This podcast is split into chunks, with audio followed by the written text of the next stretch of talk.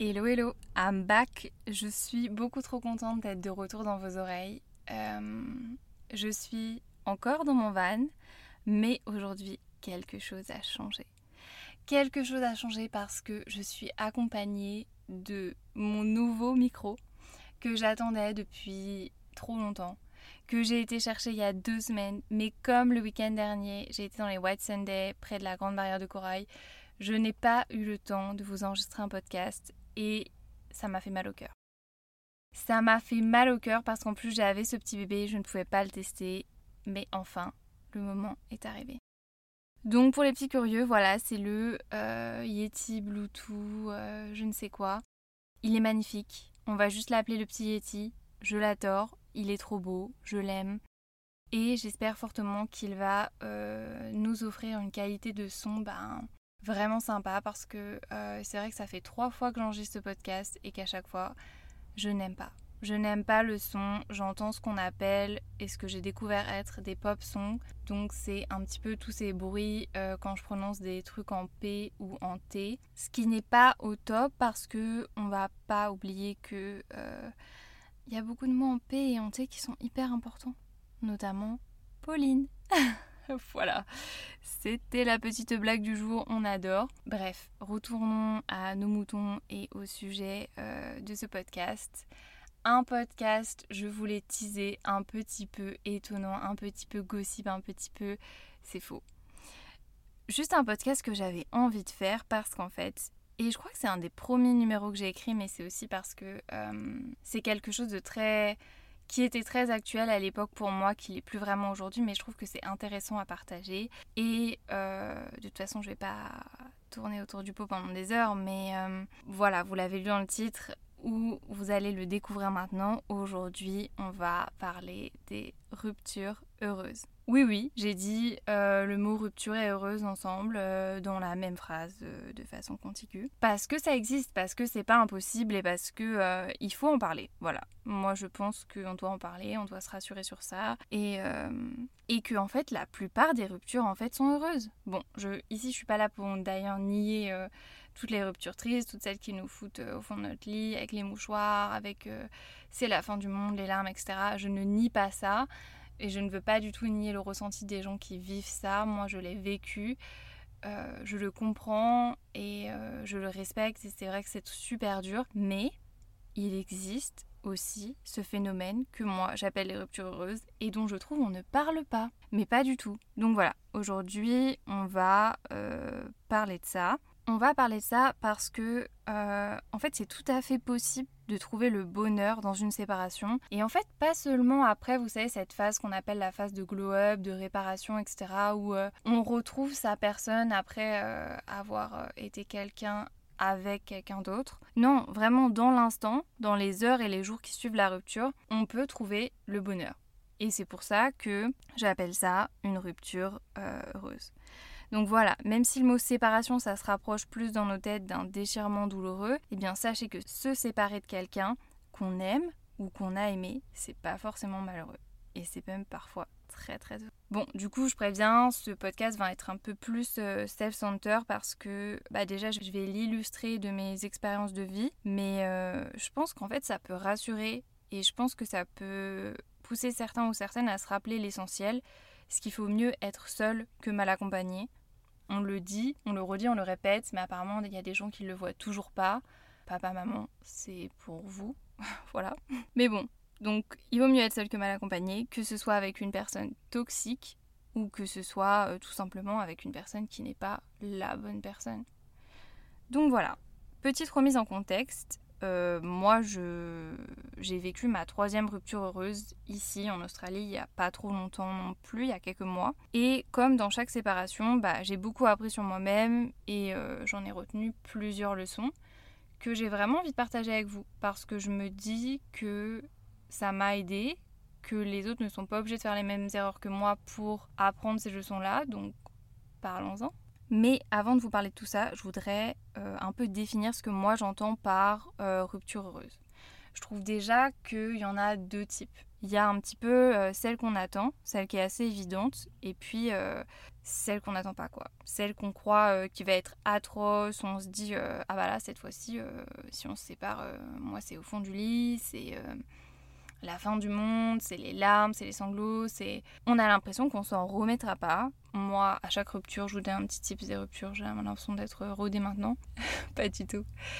vous voyez, dans tous les films d'amour, j'adore les films d'amour, surtout ceux de Noël bah, quand ils sont largués, souvent au début du film, ils sont en mode fin du monde et en fait ça se finit toujours bien. Bah, dans la vie, pareil. Pareil, euh, on croit que ça va se finir trop mal, ça se finit toujours bien. Anyway, tout ça pour dire qu'il y a deux types de ruptures. Donc la rupture heureuse, euh, attendue ou anticipée. Un petit peu quand... Euh, bah, j'ai envie de dire, soit ça faisait longtemps que vous étiez ensemble et vous sentez que la relation s'essouffle, et je trouve que souvent la rupture heureuse anticipée, elle est euh, d'un commun accord parce que en fait, quand tu sais que l'autre est ok avec toi, il y a forcément plus de bonheur parce que vous prenez cette décision pour le bien-être de l'un et de l'autre. Et donc même s'il y a plus d'amour amoureux envers les deux personnes, bah, il y a ce respect et il y a cette bienveillance de dire tu seras plus heureux tout seul ou avec une autre personne. Donc je te laisse vivre ta vie. Ou alors peut-être si... Euh, mais ça c'est plus quand on est jeune je trouve, on se met ensemble, on sait pas trop si ça va marcher, on tente et en fait ça marche pas. Ou alors ça peut... Ça se trouve ça peut arriver plus tard, je ne sais pas. Je n'ai pas l'expérience là-dedans, mais je me dis qu'il peut y avoir des ruptures heureuses attendues, un peu quand tu testes et tu vois que ça marche pas et tu te dis bon allez euh, on tente pas plus que ça quoi. Donc voilà, rupture heureuse attendue, anticipée, que personnellement j'ai expérimenté et dont je vais vous parler. Ma première rupture heureuse, c'était euh, une rupture heureuse prévisible. L'amour amoureux était parti et en fait, il restait plus que l'amitié, l'affection, l'admiration qu'on a pour l'autre. Et euh, cette personne qui a partagé un bout de chemin avec moi, ben, je savais qu'il était temps de la laisser partir pour le bonheur, euh, mon bonheur et puis aussi le sien.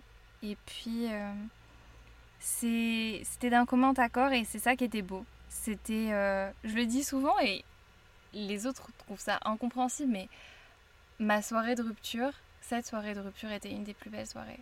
C'était. Il y avait autant d'amour que dans l'un de nos premiers rendez-vous. Autant de respect, autant de douceur, autant de joie. Et euh, je pense que je remercierai jamais assez cette personne pour m'avoir fait vivre cette aventure, ce voyage. Et euh, pour l'avoir fait terminer de cette manière, qui était la meilleure des manières. C'était une rupture libératrice. C'était un signe d'un nouveau chapitre pour moi, pour lui, et que j'abordais sans peur, parce qu'il m'avait donné tout le courage du monde, et que je savais que j'avais en moi tout le courage du monde. J'ai vraiment adoré cette rupture. Et puis rupture euh, heureuse, mais euh, inattendue quoi. Surprise Une bonne surprise en vrai. Et euh, celle-ci, c'est un petit peu, vous savez, vous dites, oula, fin du monde, oula, je vais pleurer, ça va être dur. On se dit, oh, j'y arriverai pas. On dit vraiment c'est impossible. Et en fait, c'est exactement comme quand on était petit et quand on, était en mode je peux pas enlever ce pansement, ça va me faire trop trop mal. Et en fait, on tire dessus d'un coup et ça fait mal sur le moment, mais après, euh, waouh, euh, en fait, euh, libéré, délivré, comme la Reine des Neiges, pareil. On est vraiment enfin libre, enfin heureux et on peut retourner jouer. C'est comme si. ouais, ok. C'est pas comme si rien n'était arrivé, mais un peu genre. C'est vraiment un pansement qu'on veut garder, qu'on croit qu'il nous protège, qu'on en a besoin. Mais en fait, finalement, une fois parti, bah, la douleur, elle, dure pas du tout. Et la vie reprend. Après, c'est peut-être pas la meilleure euh, métaphore parce que ici, je parle pas du tout de ce qu'on appelle les relations dites pansement. Je pense que ça s'applique à toutes les relations. Mais voilà, voilà l'idée. Une rupture qu'on pourrait croire insurmontable et qu'on ne désire pas. Et puis euh, finalement, surprise, it was the good choice. Oh là, le franglais. Oh, ça va trop loin. Pardon. Bref, du coup, celle-ci, euh, c'est ma deuxième. On pourrait croire que je suis euh, rodée, mais euh, pas du tout, en fait. je me laisse encore surprendre, apparemment. Après, j'avoue, la surprise, elle est agréable. Mais voilà, je pense que c'est quelque chose qu'il faut davantage, dont il faut davantage parler, parce qu'en fait, ça permet de nous rassurer et surtout de relativiser, de se dire que les séparations, c'est souvent pour le mieux. Je crois même en fait qu'elles le sont toutes. C'est un peu pas facile à entendre pour certaines personnes qui sont en pleine séparation. Je le comprends et je l'entends. Et en même temps, je le pense. Vraiment. Je pense que euh, chaque séparation est pour le mieux parce qu'il y a toujours une raison. Et peu importe la raison, ça nous permet de nous reconnecter à nous-mêmes. Et nous-mêmes, c'est la personne la plus importante dans notre vie. Il n'y a personne d'autre qui pourra nous rendre autant heureux que nous, seuls. Donc, ouais, je pense que toutes les séparations sont pour le mieux. Mais voilà, moi du coup j'ai vécu ma deuxième, un petit peu en mode euh, surprise surprise. Je m'y attendais pas du tout. Et en même temps, c'était tellement libérateur et en même temps j'avais... Mon inconscient avait un petit doute au fond de lui. Il savait, je pense qu'il savait que là quand on est parti, ben... C'était la victoire, c'était la libération et c'était... Euh, la meilleure chose pour moi-même, la meilleure chose pour tous et aussi euh, sans rancune, sans méchanceté, sans jugement, sans rien, mais juste waouh, bonne décision et bonne décision pour moi-même et bonne reprise en main de ma vie que j'avais vraiment besoin de reprendre en main. J'avais envie et j'avais besoin de me regarder dans le miroir et de me dire t'es incroyable et ta valeur ne se définit que par toi et par personne d'autre et tu vas le faire toute seule parce qu'en fait t'as jamais eu besoin de personne. Et je le savais, je le savais, on le sait toutes. En tant que femme euh, ou en tant qu'homme, je pense qu'on a tous cette vulnérabilité où on se dit des fois on est mieux quand on a quelqu'un à ses côtés, s'il y a un problème, voilà. Et en fait, non, non. Vous pouvez partir seul en Australie, vous pouvez vivre tout seul, vous êtes formidable, incroyable, débattant. Et voilà, c'est pour ça que s'il y a un besoin de rupture, s'il y a un besoin de séparation, il faut, il faut y aller. Il faut relativiser, il faut se dire que ça se trouve, ça sera une rupture heureuse et qu'on ne sait jamais ce qu'il y a derrière la porte tant qu'on l'ouvre pas. Après, je veux pas vous pousser à vous séparer tous, hein, mais euh, je pense que parfois et souvent c'est pour le mieux. Donc voilà, n'oublions pas qu'on ne devrait jamais retenir quelqu'un qui souhaite sortir de notre vie, pour lui ou elle, comme pour nous-mêmes. Bien que les gens que vous aimez puissent représenter une grande part de votre vie, ils ne représentent pas toute votre vie, jamais, car vous êtes le même caractère. La vie est celle qu'on veut et qu'on décide d'avoir. Je le dis et je le pense, parce que pour les gens de mon âge, mais aussi pour nos parents, qui parfois se séparent aussi et pour le mieux, je pense que c'est pas parce qu'on a des enfants, une maison, qu'on doit rester ensemble. S'il est temps de partir, si le bonheur n'est plus au rendez-vous, il faut rendre sa liberté à chacun pour se retrouver. Et euh, pas forcément pour euh, retrouver d'autres relations, mais surtout pour se retrouver soi-même. Parce que seul, il n'y a rien qui nous empêche d'être heureux en fait. Et euh, ça, c'est quelque chose que mes meilleures amies m'ont toujours beaucoup dit pour savoir quand il était temps de partir. Elles m'ont toujours dit, Pauline, est-ce qu'il y a plus de bonheur ou de malheur là maintenant? Et, et ça aide. Ça aide. Voilà, je voudrais terminer ce podcast en vous disant que il faut s'aimer, il faut aimer la vie, il faut aimer les autres, mais il faut surtout s'aimer soi-même en premier. Là où il n'y a plus de bonheur, il faut le chercher en soi, il faut libérer de l'espace. Généralement, quand on n'est pas amoureux, il n'y a qu'une place dans notre cœur. Et euh, c'est très très très important de choisir à qui on donne cette place. C'est très très important, même si vous avez l'impression que vous méritez pas mieux, bah souvent vous méritez mieux. Souvent on est très mauvais juge de soi-même. Coucou la psy, coucou, c'est exactement ce que tu me dis. Ouais, ouais, ouais, je sais, ouais. Donc voilà, en espérant que ça vous fera réfléchir, relativiser et aborder la vie avec euh, plus de légèreté. Je vous laisse sur ces belles paroles. Euh, je vais aborder ma vie avec plus de légèreté. Euh, c'était Pauline au micro du plus beau des voyages, au micro Yeti du plus beau des voyages. Trop contente. Et voilà, à la prochaine.